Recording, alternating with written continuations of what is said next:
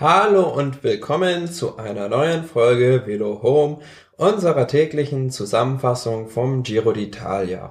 Heute hatten wir die dritte Etappe von Nimwegen nach Arnheim über 190 Kilometer.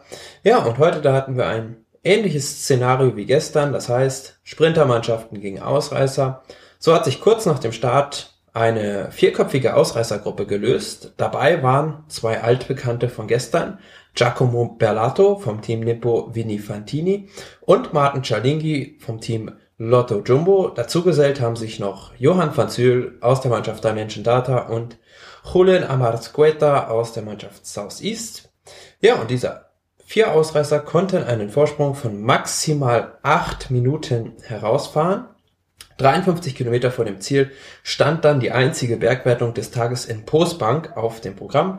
Martin Schalingi, der sicherte sich dort den Sieg, respektive er fuhr als erster über den Strich und somit übernimmt er die Führung in der Bergwertung von Omar Freile, der gestern das Bergtrikot erobert hatte. Ja, und zwischendurch, da ging es sehr hektisch zu. Es gab ja leider einige Stürze.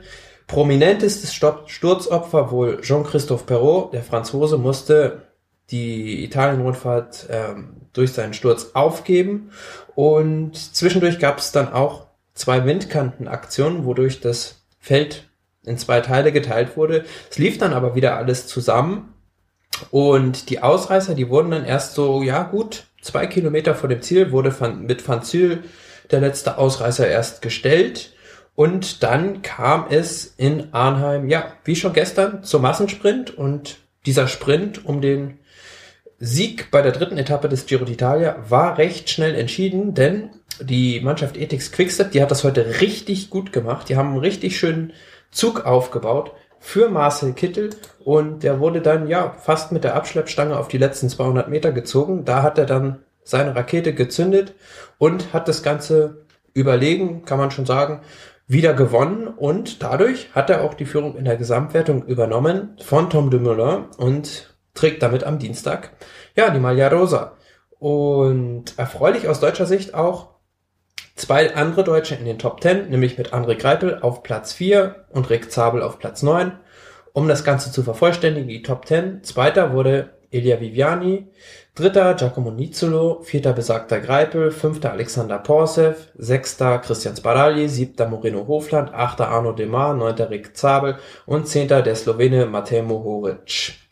Ja, und ja, Marcel Kittel, der kann in den morgigen Ruhetag mit dem rosa Trikot gehen, worüber er auch natürlich sehr erfreut war. Und ja, blicken wir doch noch auf morgen. Wie gesagt, morgen Ruhetag, Erst am Dienstag geht's weiter mit dem Giro d'Italia, dann sind wir mit der Italienrundfahrt wieder am Stiefel. Dann stehen 200 Kilometer auf dem Programm von Catanzaro nach Praia Amare.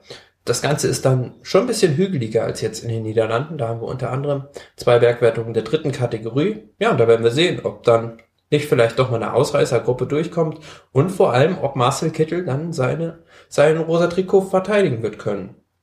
Ja, das soll's damit erstmal gewesen sein von unserer heutigen Zusammenfassung und dann bis Dienstag. Bis dann. Ciao.